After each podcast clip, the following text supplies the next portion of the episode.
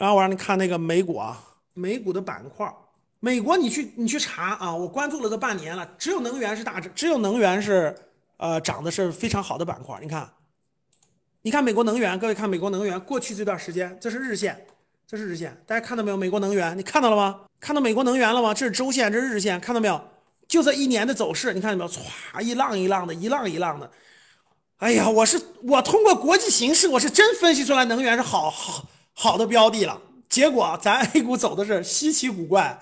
你看美股的能源，歘一波接一波，一浪接一浪是吧？往上涨，到现在都在高点，刚刚回调。你看没有？到现在在高点刚刚回调，刚回调两天，为啥？这不是俄乌俄乌冲突不是正在那个那啥吗？正在这个就是谈判马上要见明朗吗？你看周线涨得多多厉害，是不是？我们讲完美股了，美股整个是熊市是比较确立的，各位，这个是第一个前提条件。我跟你说啊，这个前提条件注定了，大家知道我们这个 A 股的脊梁现在还没找到啊，就是为啥我前面先讲美股呢？我们我们的很多基金经理吧，就这么说吧，我们国内的很多基金经理现在都特别年轻，就比较年轻啊，基本上都是甚至九零后越来越多了。基本上这个看着看看着美股看着美股做的，美股跌了就恐慌的不行行，就恐慌的不行行啊。然后呢，这个一帮小年轻，这个市场经验很少，然后那个嘴上没毛，办事不牢。然后呢，看着美股跌就很恐慌，哎，美国加息啦就很恐慌，找不到自己的脊梁。然后呢，这个别人跌自己也恐慌，这是恐慌的第一个原因。听懂了吗？我为啥要跟你讲美股呢？就是这个原因，就是。美股走熊了，而且未来一年都要走熊。这个对于我们一帮嘴上没毛、办事不牢的九零后基金经理来说，没见过也没经历过，所以就对他们是一个未知的恐慌。所以这个这个这这这个是一个原因啊，就是因为美股要走熊，然后呢，再加上美美联储加息这个事情是一个，那那它走熊了，我们 A 股凭什么走牛呢？各位懂啥意思了吗？就没经验的人就这么问问问题的，为啥美国走熊了，我们能走牛呢？那人家走熊，我们肯定不能走牛啊，所以我们也得走熊啊，所以我们很紧张啊，很恐慌啊，我们就仓位低点吧，或者卖出点吧，这是这是第一个原因，听懂了啊？第二个，看港股，港股啊，中哎中概股，待会儿我讲中概股啊，中概股就必须讲一讲啊，中概股这个惨呐，中概股哪叫一个？那叫一个惨兮兮呀！哎，有没有买中概股的？买中概股的给我打个一。中概股现在是折上折，真的是折上折。来，有没有买中概中概互联的？有中概互联或者持有美股那个持有美股中国那个公司的给我打个一来。哎呦，这么多呀！哎呦，这么多持有这个中概互联的呀！你们胆儿挺大呀！中概互联或者或者那个都觉得互联网公司好吗？是吧？中国概念股看。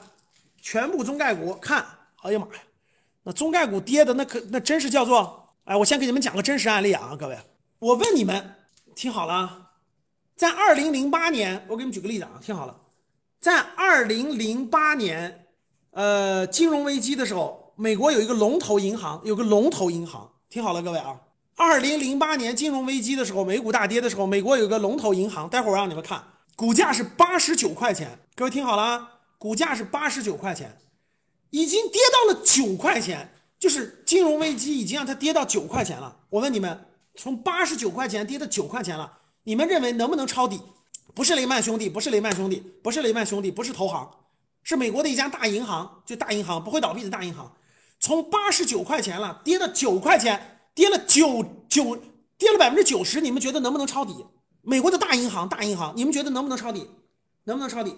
金融危机的时候，美国有一家银行，对，美国银行、美洲银行，从八十九块钱跌到九块钱，你认为能抄底的打一，认为不能抄底的打二。八十九块钱跌到九块钱了，认为能抄底的打一，认为不能抄底的打二。打一的同学，就算你抄底了，你们知道从九块钱又跌到了多少钱吗？又跌到了两块钱，你崩溃了没有？从八十九块钱，八十九块钱跌到九块钱，你去抄底去了，从九块钱又跌到了两块钱，但是呢，这公司又涨回来了。就经经历过那么多以后又涨回来了，你说牛不牛吧？你说牛不牛吧？你不是爱抄底吗？美洲银行还是美国银行啊？你说牛不牛？各位，从八十九块钱的时候调到了九块钱，然后从九块钱的时候又调到了两块钱，你是不是崩溃了？看到没有，各位？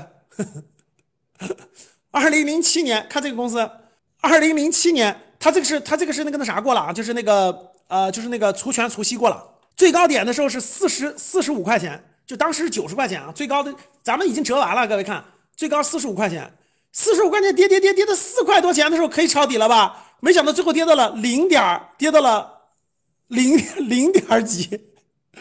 因为这是后复权，各位啊，这是后复权，我给你，我给你弄成前后复权，啊，各位看，后复权当时是八十九块钱，最后跌到了九块钱，最后又跌到了 两块多钱，你可怜不可怜？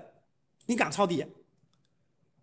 好，那我们再看看，你看现在又涨回来了，各位看，经过十多年的时间，各位看，从最低点涨涨涨涨，看现在又回来了，你看现在这个美洲银行，你看现在美国银行又回到四十多了，看到了没有，各位？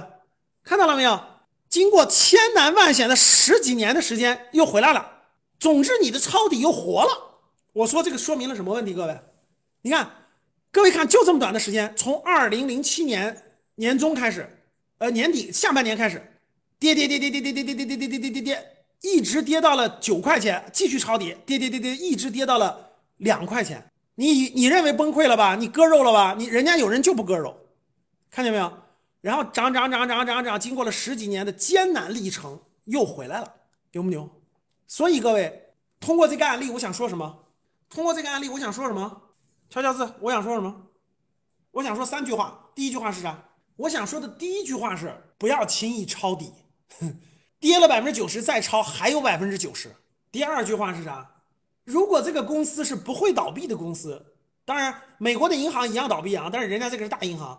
如果这个公司是不会倒闭的公司，你只要有耐心，它总会回来的，它总会回来。所以各位，你手里持有的公司只要不是容易倒闭的，它它会回来的，它会回来的。